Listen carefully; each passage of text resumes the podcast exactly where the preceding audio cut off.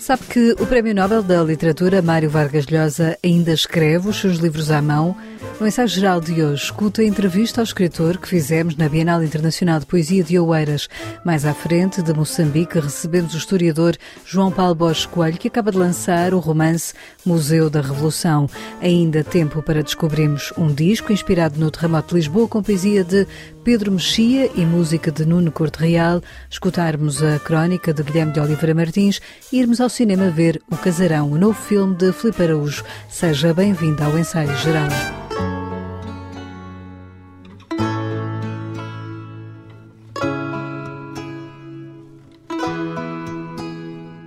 O escritor Mário Vargas Llosa participou esta semana na primeira Bienal Internacional de Poesia de Oeiras. Numa entrevista acompanhada por estudantes, o escritor, Prémio Nobel da Literatura em 2010, falou da atualidade, das ameaças à democracia, do tempo que dedicou à leitura durante o confinamento, mas também da sua paixão pelo poeta Fernando Pessoa ou da sua escrita. Na conversa, o autor de mais recente livro Tempos Duros fala da importância de uma literatura comprometida e ao mesmo tempo livre. Creio que a, a literatura Creio que é aquilo que a literatura precisa, fundamentalmente, é liberdade, para que os escritores possam expressar tudo o que os motiva e estimula a criar poemas, romances, ensaios, obras de teatro. Criar poemas, novelas, ensaios, obras de teatro. Muitos escritores no mundo ocupam-se da política, mas a forma como a literatura se ocupa da política nem sempre é sobre a atualidade. São problemas mais permanentes como a desigualdade, a injustiça, os atropelos à liberdade. Creio que não devemos confundir a literatura com a política, mas a literatura expressa sempre uma insatisfação. Os atropelos à liberdade. Eu creio que a literatura não há que confundirla com a política. Os escritores podem tocar temas políticos, mas a literatura expressa sempre uma insatisfação. Foi o escritor português José Cardoso Pires que, em Londres, apresentou a poesia de Fernando Pessoa a Mário Vargas Llosa, um poeta que, segundo o Nobel, enaltece a língua portuguesa. Eh. Acho que o Fernando Pessoa é um dos grandes escritores do nosso tempo. O caso dos heterónimos é muito especial. Ele usou diferentes nomes para expressar diferentes experiências. Acho que o exemplo de Pessoa é muito importante porque nos mostra essa capacidade maravilhosa de fragmentação que o ser humano tem. E ele fez isso através da poesia e da literatura. E ele lo hizo a través de la poesía, a través de la literatura. Acho que é um dos grandes poetas do nosso tempo e seguramente vai continuar a ser lido e traduzido, conquistando mais leitores do que teve em vida. Ele levou uma vida muito discreta e simples e, ao mesmo tempo, era um grande poeta que enriqueceu muito o português. Sencilla e, ao mesmo tempo, era um grandíssimo poeta, um poeta que enriqueceu enormemente. O escritor de origem peruana revela que ainda começa a escrever um livro à mão, só depois vai passando para o computador. Mas questionado sobre o que o motiva a escrever, Mário Vargas Llosa fala de um mistério que aos 85 anos ainda não sabe explicar. Eu não sei como como começa uma novela. Eu não sei como começa um romance. A verdade é que a experiência sempre me deu um indício do tema que quero tratar e desenvolver num romance mas nunca sei porque é que essa experiência está na origem de um romance. Não entendo. É uma coisa muito misteriosa para mim. Mas os meus romances surgiram sempre de uma experiência vivida, de uma pessoa, de uma aventura ou algo que ouvi ou mesmo li e que depois se torna em algo obsessivo e que desenvolve o tema e as personagens em sua volta. Só quando sinto isto é que posso trabalhar num romance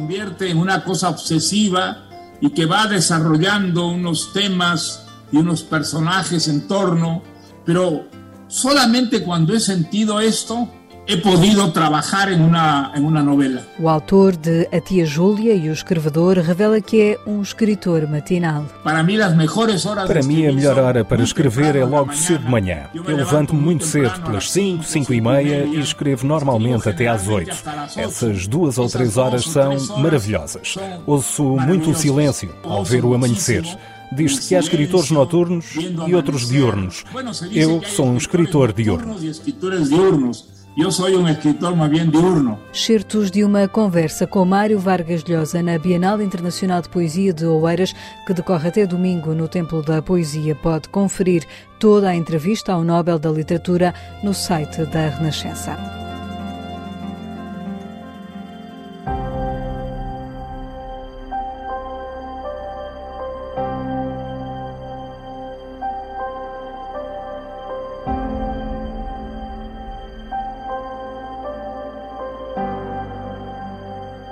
Museu da Revolução é o novo livro do escritor moçambicano João Paulo Borges Coelho. É um romance que começa no Japão, o país onde são produzidas as carrinhas que mais circulam por África. Mas este não é um livro sobre o Japão, é antes, diz o autor, uma obra que tenta tirar a África de um gueto. A África também imagina o mundo, não é? Não é só o mundo que imagina a África. Essa é uma das razões, e eu penso que é, que é forte, que é tirar a África do gueto. A outra é, digamos, como que um argumento para sustentar um, uma das linhas do livro, que é imaginar uma, uma narrativa daquilo que não se conhece. No fundo, há uma figura central, o JJ, e o narrador, e eles vão discutindo e vão imaginando aquilo que não sabem e vão contando um ao outro aquilo que sabem. Nas páginas do Museu da Revolução, o narrador fala sobre os acordos de paz de Moçambique e como o fim da guerra e o fim do velho regime fez também desaparecer o sentido coletivo de destino. A história é contada através de várias vozes que, segundo o historiador João Paulo Borges Coelho, se unem num tema. Talvez o tema central seja o sofrimento das pessoas, não é? Então é uma espécie de viagem pela memória e uma exposição do sofrimento. E há esta ideia de que cada personagem constrói a sua própria paisagem, não é? No fundo é o retrato do mundo atual, não é? E, e é o retrato especificamente de, de Moçambique também, não é? Porque é como se o passado tivesse encolhido ou tivesse ficado mais enevoado como se o futuro se afastasse para longe e nós vivêssemos um, um presente inflado, cheio de luzes, mas que nos angustia porque não sabemos bem para onde vamos, não é? Todas a, a, as notícias que recebemos são como que notícias de fim do futuro, não é? As alterações climáticas, o Covid, quer dizer, a, as desgraças, a, a, tragédia, não é? É como se nós tivéssemos de alguma maneira perdido a capacidade de imaginar o futuro, né? de criar utopias. É um bocado acerca, à volta disso que, que, se desenvolve também. Sendo este um livro centrado na memória da história, também um livro que ajuda a pensar o futuro moçambicano, diz João Paulo Borges Coelho. Há necessidade de sermos mais imaginativos na construção do futuro. No caso de Moçambique, por exemplo, o nosso futuro está, está a ser visto como uh, apoiado nas indústrias extrativas. Não é? Quer dizer, nós estamos à procura do gás e do carvão como futuro, numa altura em que o gás e o carvão são quase que passado no mundo, não é? E, e portanto, estes países são novos e chegaram com uma ideia de novidade, de transformação, de futuro. E, e, e, é preocupante que eles estejam a perder essa perspectiva para se tornar porque não, não, não me parece bem a condição da África como vítima. Não é? A África é um sujeito da, da sua história e é preciso que ela faça essa afirmação e que não se acomode nesse papel de, de mera vítima à espera da caridade. Não é? Já pode encontrar Museu da Revolução nas livrarias com a chancela da Caminho.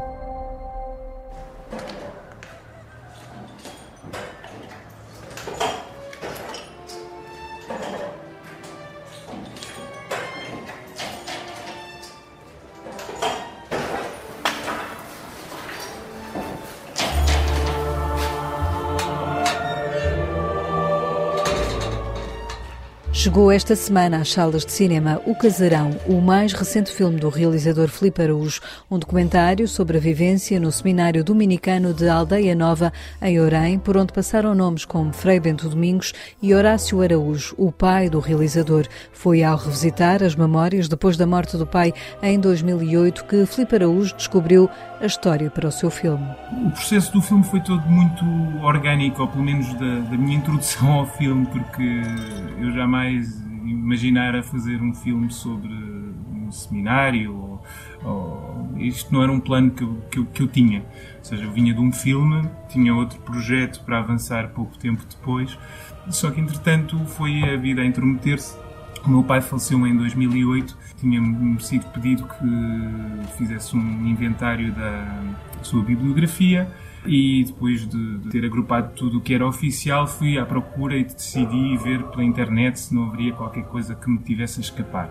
E foi quando googlei o nome do meu pai que deparei com um blog de ex-seminaristas que, ao fim de 40 e tal anos, tinham criado aquele espaço online, no fundo, como ponto de encontro para, para partilharem histórias, para combinarem encontros, almoços, eh, enfim, para voltarem ao contacto. E foi para mim muito interessante perceber que os colegas de seminário do meu pai eram praticamente todos avós, ou seja, uh, tinham seguido pela vida civil. E então eu, a partir daí, naturalmente com curiosidade, fui seguindo os posts que iam, que iam aparecendo e foi a partir de, do blog que me apercebi que a casa, por falta de meios e por falta de uso, portanto ia ser posta à venda pelos dominicanos. Então, doutor, está bom? Bom dia. Já contratei tudo, o que é dos padres já está tudo preparado para a semana que vem, já tiramos tudo. O seminário é hoje um velho casarão a apodrecer no coração da aldeia. Atraído pelas histórias que o pai lhe contava quando era criança, Filipe Araújo procurou resgatar essas memórias. Senti a necessidade de ir conhecer aquele espaço, portanto as memórias trazia ao meu imaginário, porque as histórias que o meu pai me contava eh, ao longo da infância muitas vezes iam lá parar, e fabuladas eh, naturalmente, mas iam lá parar. Esta necessidade de, antes do edifício desaparecer ou deixar de ter acesso a ele ou, de ser descaracterizado, de o conhecer e ver eventualmente se havia alguma marca física, memória do passado. Dentro do Seminário Católico, nos tempos da ditadura de Salazar, entre muros austeros, viveu-se um ambiente de liberdade que Filipe Araújo descobriu. O que me fascinava aqui era a particularidade de, do, do, deste seminário, que de facto proporcionou, apesar do seu eh, aspecto austero, eh, os muros, um primeiro embate, inclusivamente pode-nos eh, levar a pensar numa prisão, num reformatório ou qualquer coisa do género. Mas foi esta ideia da, de dentro de muros uh, terem descoberto de certa forma a liberdade, porque o, o ambiente cá fora, portanto em pleno Estado Novo, o cinzentismo do país não lhes permitiria ter tido acesso àquilo que tiveram dentro de muros, onde se vivia, sobretudo a partir dos anos 60, eh, se respirava algum cosmopolitismo, havia professores de todo o lado do mundo, onde chegava o cinema e, e onde havia uma forma uh, muito desempoeirada uh, de estar. O realizador conta a história através de António, vizinho da frente do seminário, que desde a saída dos padres dominicanos se tornou no guardião das suas memórias.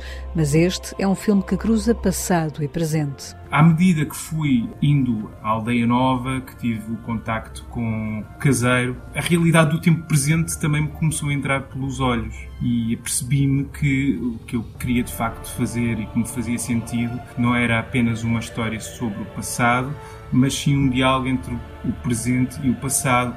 E, e o, o, caseiro, que, que, ainda, que ainda permanecia como caseiro, que tinha nascido à sombra da, daquele seminário, que era, o, que era o grande farol da terra, na verdade foi o que fez com que, uh, com que as estradas tivessem chegado à Aldeia Nova antes de, de, de, de, outros sítios, a água, a luz, mas foi também, sobretudo, um, um epicentro cultural muito forte durante, durante aquela altura. Tudo vivia à volta do, uh, do seminário. Só que agora, portanto, esse farol, neste momento, é uma estrutura que que faz uma grande sombra, não é? O Casarão é um filme que chega agora às salas de cinema portuguesas. No ensaio geral, escutamos agora Guilherme de Oliveira Martins, o nosso colaborador do Centro Nacional de Cultura, que nos fala hoje do último livro de Mário Vargas Llosa, que saiu em Portugal, onde o Nobel da Literatura conversa com outro Nobel, o escritor Gabriel Garcia Marques. Em setembro de 1967, os jovens Gabriel Garcia Marques e Mário Vargas Llosa encontram-se em Lima para discutir a literatura latino-americana. O primeiro já tinha vendido milhares de exemplares de 100 anos de solidão e o segundo acabava de ganhar o prémio Rómulo Gallegos com a Casa Verde. O resultado deste encontro está em duas solidões, com duas maneiras algo diferentes de entender a literatura, dois temperamentos contraditórios e dois modos diversos de apresentar as suas narrativas. Ainda não tinha sido inventado o realismo mágico. A Dom Quixote publica agora entre nós esse diálogo que Pedro Mexia prefacia. A propósito de Jorge Luís Borges e da sua prática para a invasão, Lhosa pergunta se uma obsessão não importa mais do que uma convicção. E em dado passo deste diálogo entre dois escritores que se tornaram tão distantes, cai-se na recordação de um livro atualíssimo de Daniel Defoe, o autor de Robinson Crusoe, o diário do ano da peste. Eis como um velho texto se torna uma obsessão profética de ambos sobre uma literatura que se pode tornar indispensável, mesmo que se julgue que não serve para nada. Acaba de sair a nova edição de Adília Lopes na Assírio Alvim de Dobra, poesia reunida também com últimos inéditos. Às cinco horas da manhã fui à janela. A rua cheirava bem.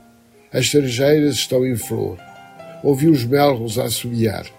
Às sete horas da manhã fui à varanda das traseiras. Cheirava a Madre Silva. Há aqui muitas Madre Silvas nos quintais. Vi um gato amarelo. Isto aqui é lindo. Is it always so quiet? Perguntou-me uma vez uma amiga holandesa.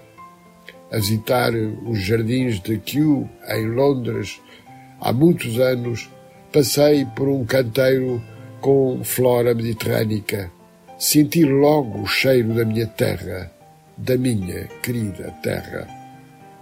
Henry Kissinger, o célebre secretário de Estado norte-americano, Eric Schmidt, um tecnólogo, empresário e filantropo, e Daniel Attenlocher, um consagrado gestor, escrevem A Era da Inteligência Artificial e o Nosso Futuro Humano. Partindo da invencibilidade do Alfa Zero no mundo do xadrez, fica uma pergunta: perceberá a inteligência artificial facetas da realidade que escapam aos humanos, como manteremos a liberdade. E a terminar, recordo que no mesmo dia desta semana, a 16 de novembro, José Augusto França e José Saramago fariam 99 anos. E fica a pergunta: como lidaremos com a sua memória?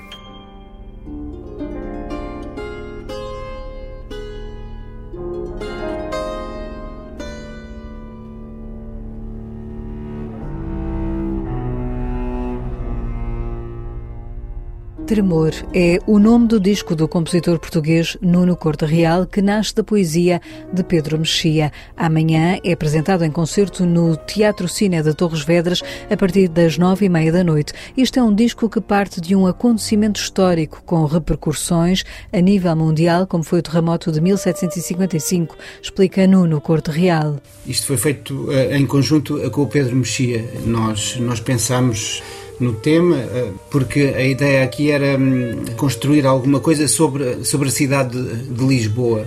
O Pedro, no imaginário dele, achou por bem que, enfim, então vamos partir do acontecimento que mais mudou Lisboa e, e, teve uma importância capital, não é, para a história também da Europa e do mundo, não é, porque o terremoto de 1755 mudou muita coisa, muitas ideias que estavam estabelecidas na altura, pronto, e, e, e ele partiu, de, portanto, partiu desse ponto e depois foi uma, enfim, foi uma viagem, foi uma descoberta porque também isto não é sobre o terremoto não é, de 1755, mas é, portanto, uh, pronto, é descobrir, quer dizer, uh, todos os terremotos que existem todos os dias não só físicos, mas também psíquicos, emocionais, etc, etc.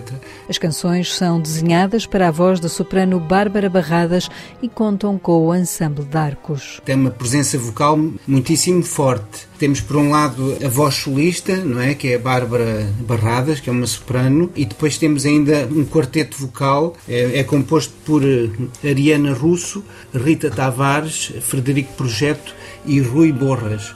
E depois há o ensemble de arcos, claro, que faz, digamos, o acompanhamento não é, instrumental. Ao todo são 12 canções, intercaladas por três peças de autoria de outros compositores. Tremor é um disco inspirado no terremoto de Lisboa, mas que faz uma abordagem muito contemporânea. O terremoto aqui é um, é um, é um ponto de partida para se falar, enfim, da, da cidade e também para se falar nestes acontecimentos que mudam a vida das pessoas, não é? Como, aliás, eu acho que nós vivemos um terremoto estes dois últimos anos ainda estamos a viver, que é o terremoto, enfim, da, da pandemia. Aqui terremoto, aqui num sentido figurativo, não é? Portanto, não, não, não há, digamos, nenhuma, nenhuma referência assim específica a, a alguma música que tenha sido feita na altura e mesmo em termos literários, o Pedro inspirou-se bastante nas muitas descrições que existem, não é? Sobre aquilo que se passou naquele dia, mas tão pouco ele, ele hum, coloca, digamos, citações ou coisas, portanto, ou coisas transcritas dessas descrições. Portanto, isto é mesmo uma viagem contemporânea. Fechamos com a música de Nuno Corte Real e a poesia de Pedro Mexia e este ensaio geral que teve sonorização de José Luís Moreira. Voltamos de hoje a oito dias com novas propostas culturais para si. Até lá, boa noite e bom fim de semana.